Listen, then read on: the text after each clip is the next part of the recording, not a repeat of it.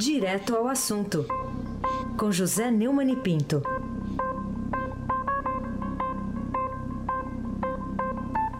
Bom dia, José Neumann e Pinto. Feliz Dia do Trabalhador, meu caro. Feliz Dia do Trabalhador para você também. Camila Tulinski, bom dia. Almirante Nelson. Oi, bom dia, Ana Paula Niederauer. Bom dia, Manuel Bonfim. Bom dia, ouvinte da Rádio Eldorado 107.3 FM. Ô, Neumani, segundo a revista Veja desse fim de semana, o ex-deputado federal pelo PRO, Salvador Zimbaldi, admitiu que recebeu de Alexandrino um pacote contendo dinheiro e que foi repassado ao partido em contrapartida por seu apoio para aumentar o tempo de televisão na campanha de Dilma. O que, que essa acusação traz de novo para o julgamento lá da ação do PSDB contra a chapa Dilma Temer em 2014, Neumani? É, pois é, Camila, em depoimento ao Ministério Público Federal, o ex-diretor de Relações Institucionais da Aldebrecht, Alexandrino Alencar, afirmou que o PT orquestrou um esquema para comprar tempo de rádio e televisão de cinco partidos que faziam parte da coligação de apoio à candidatura de Dilma. O PROS, o PCdoB, o PRB, o PDT e o PP. É uma ignomínia que faltava ser revelada no processo relatado pelo ministro Herman Benjamin, do Tribunal Superior Eleitoral. Segundo o delator da Odebrecht, a chapa acusada comprou tempo de televisão que é tido como uma forma democrática de evitar a influência perniciosa definitiva do poder econômico e político para alterar a decisão do eleitor. Almirante Nelson, dá para a gente ouvir um pouco o Alexandrino? Nesse caso, a próxima, a próxima, sim. A última entrega de 500 mil reais eu entreguei na minha sala ao então deputado federal Salvador Zimbaldi, que era um deputado do PROS. Foi a, foi a entrega que eu fiz, 500 mil reais, em espécie. Foi acertado com o senhor, o senhor Eles, mas é, é, é, devia estar faltando, eu não sei exatamente, 500 mil reais. Aí ele falou 500 mil reais, vai, o deputado vai na sua sala buscar isso aí. A reportagem da Veja, Camila, é definitiva. Não dá mais sequer para conviver com a convicção que Brasília inteira tem de que ministro, o ministro Gilmar Mendes, presidente do, do TSE, está comandando na corte presídio um acordão para não acompanhar o relatório de Benjamin, que na certa não terá contemplação em relação a esse tipo de delito. É bom lembrar que a confirmação de vários ex-dirigentes do PROS de que a delação não é, como Dilma vive repetindo, falsidade para comprometê-la, é definitivamente prova que mais uma delação não é mentirosa. É um vexame, é ou não é, Camila Tulinski? Ô, Neumani, aliás, a, a manchete do, do Estadão de ontem acabou introduzindo uma expressão crítica, né, a respeito daquela atitude dos políticos brasileiros acusados de corrupção na operação da Lava Jato. A, a expressão exata é a seguinte: amnésia moral. Que pesado, hein, Neumani? Pois é, Camila. O marqueteiro João Santana, que foi também uma espécie de Espírito Santo de orelha de Dilma Rousseff em suas duas campanhas vitoriosas, o que reforça o peso de sua delação premiada no Lava Jato, disse em depoimento à Justiça Eleitoral que o uso de caçadores na campanha eleitoral de Dilma em 2014 reforçou a percepção de que os políticos brasileiros, em geral, sofrem de amnésia moral.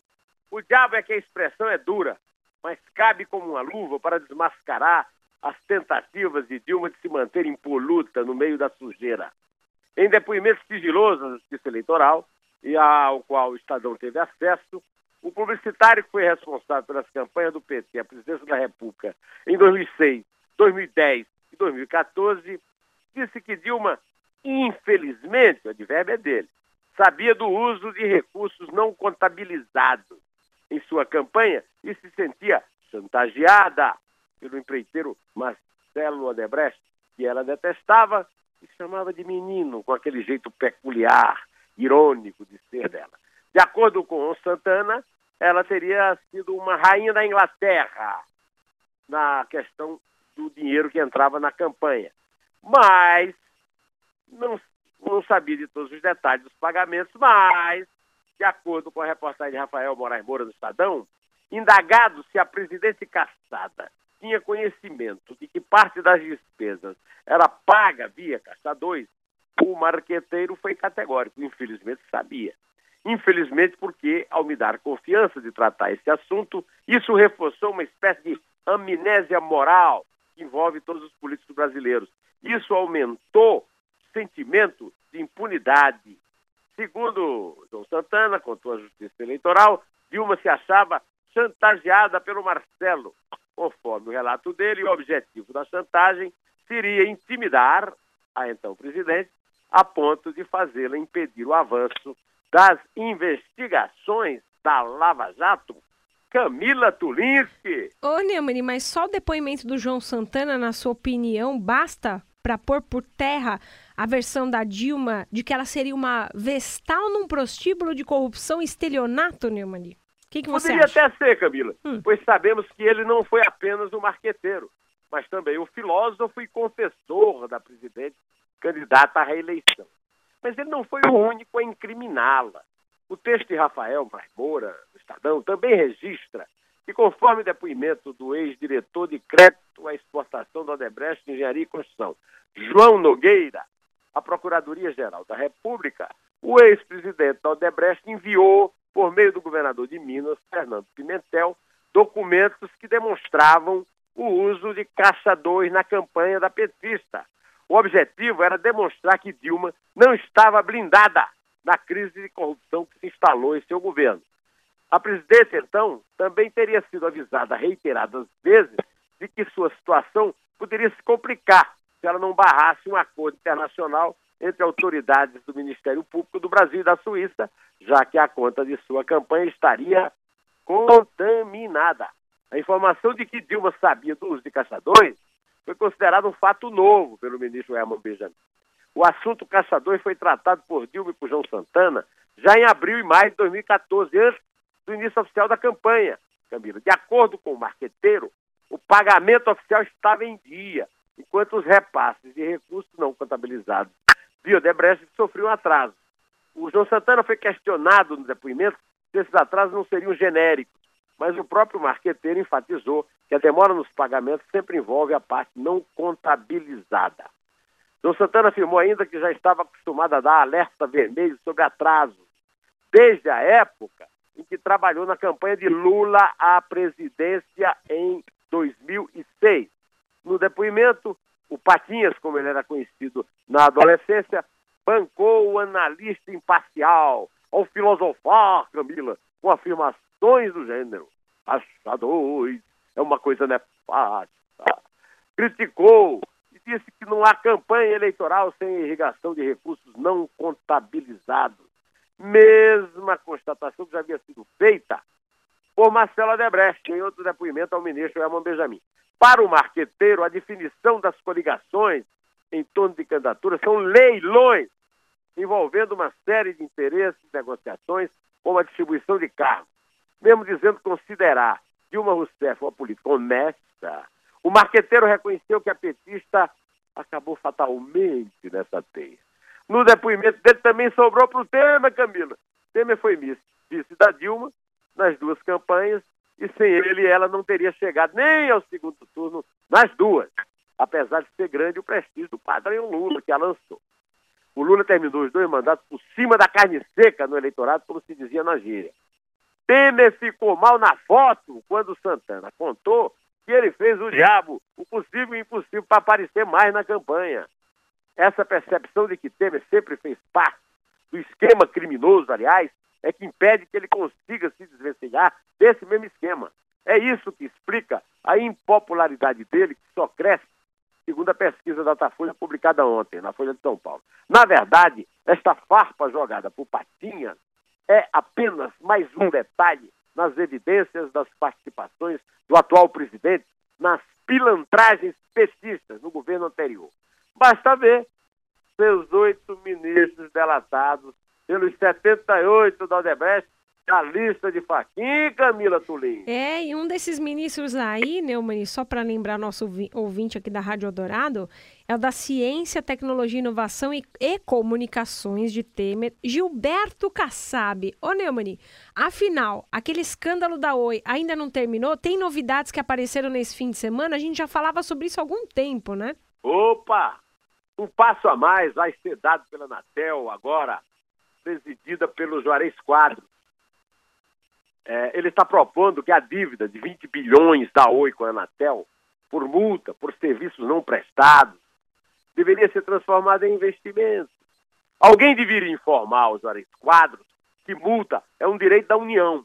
E se for para converter em alguma coisa, teria de ser em proveito da União e não em proveito de quem deve a multa. A Oi já protagoniza a maior concordata do Brasil, 65 bilhões em dívidas. Não adianta para a União converter essa dívida de 20 bilhões de reais em ações. De fato, a União já é sócia da Oi através dessa dívida. A União deve cobrar o seu direito. E se a Oi não pagar, a Anatel deve assumir, via intervenção, o controle administrativo da Oi. Tirar a empresa das mãos de quem a quebrou, regularizar os serviços, se ressarcir dos créditos e vender os ativos para quem possa pagar os credores o que der. A União tem de mudar a sua postura, Camilo.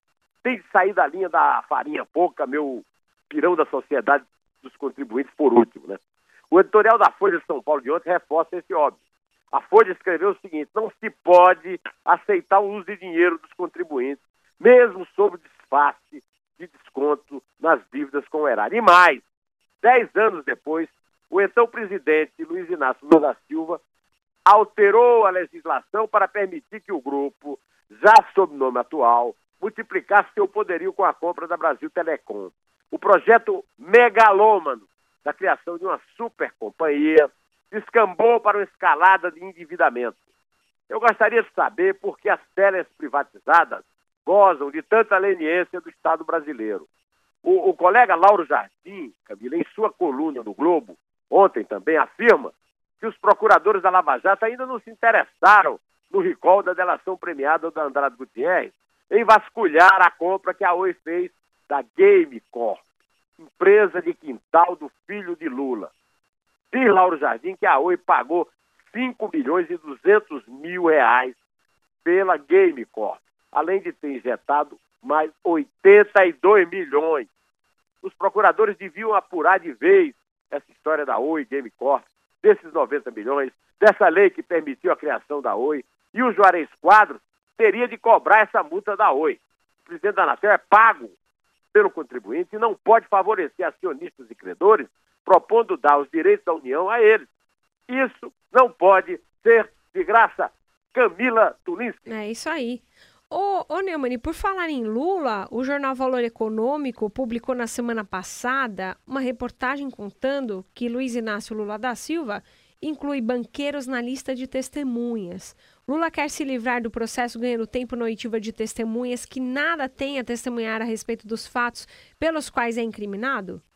É, Camila. Segundo a reportagem de Carolina Mandes do Valor, a longa lista de testemunhas que a defesa do ex-presidente Luiz Inácio Lula da Silva entregou ao juiz Sérgio Moro e obteve a concordância dele para que elas fossem depor, traz um grupo, um grupo de pessoas bem atípico? A banqueiros de investimento, advogados especializados em mercado de capitais e auditores. De um, de um total de 86 testemunhas de defesa, 29 delas permanecem, pertencem a esse universo. Esses nomes estão na relação entregue pelos advogados de Lula. Por exemplo, Camila, o ex-presidente da Comissão de Valores Imobiliários, Luiz Leonardo Cantidiano, a chefe do Banco de Investimento do JP Morgan, Patrícia Moraes, Renato Sherman, é, Ximenes de Melo e Sérgio Spinelli, advogados do escritório de Ariosvaldo Matos Filho, Fábio Nazari, do BTG Pactual. Pro, procurados pelo jornal, lá o Valor, alguns desses executivos se disseram surpresos. Só pode, né? O que, é que eles têm a ver com isso? O Valor lembra que, em comum, muitos desses executivos indicados pela defesa do Lula tem o fato de terem participado daquela mega capitalização da Petrobras em 2010. Parece que tirou a lista de lá, né, Camila? Uma operação que movimentou 120 bilhões de reais. Os nomes listados coincidem com os responsáveis pela oferta de ações da Petrobras, conforme mostra o prospecto da transação arquivado na CVM.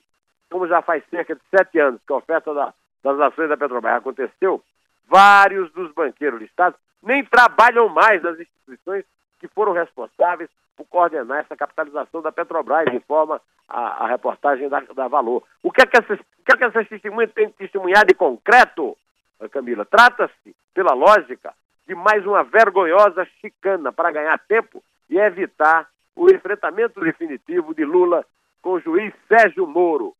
Oh, oh, vamos a respeito disso, em homenagem ao meu querido amigo Antônio Carlos Gomes, Melchior Fontinelli Fernandes, que morreu neste fim de semana, eu gostaria de ouvi-lo cantando, se o meu amigo Almirante Nelson, ainda feliz com a vitória do Flamengo ontem no Fla-Flu, me dê licença, o seu clássico, não leve flores. Não cante vitória muito cedo, não, nem leve flores para a cova do inimigo. E as lágrimas do jovem são fortes como um segredo podem fazer renascer o mal antigo. Mas pode jogar flor no chão, como Dória fez, viu, Camila? Vamos contar? Eu lembrei disso na hora. Neumani, vamos lá então. É três. É dois. É um. Inter. Mas o dinheiro é cruel e um vento forte levou os amigos para longe das conversas, dos cafés e dos abrigos. E nossa esperança de jovens não aconteceu. E nossa esperança de jovens não aconteceu.